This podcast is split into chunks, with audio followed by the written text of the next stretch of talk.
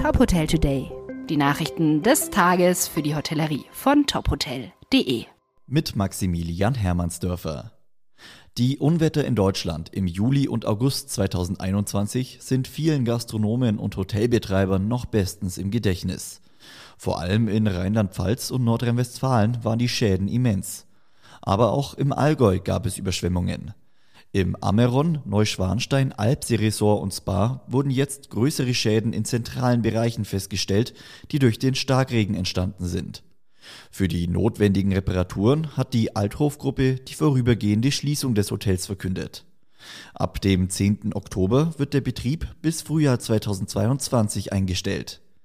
Die Schließung sei nach zwei Corona-Saisons überaus bedauerlich, sagt Hoteldirektor Matthias Weigmann, aber sie sei unumgänglich.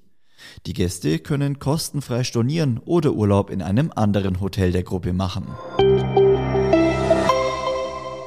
Nach Schleswig-Holstein setzt auch das Saarland künftig ausschließlich auf 3G.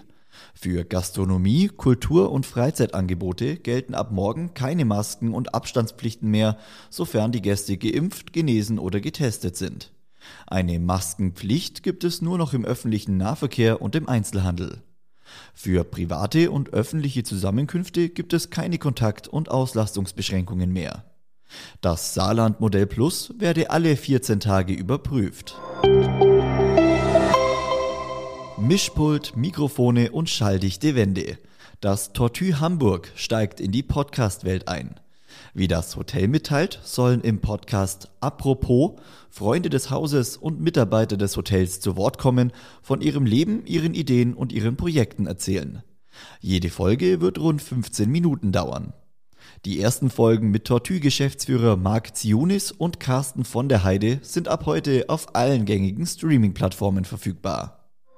Weitere Nachrichten aus der Hotelbranche finden Sie immer auf tophotel.de.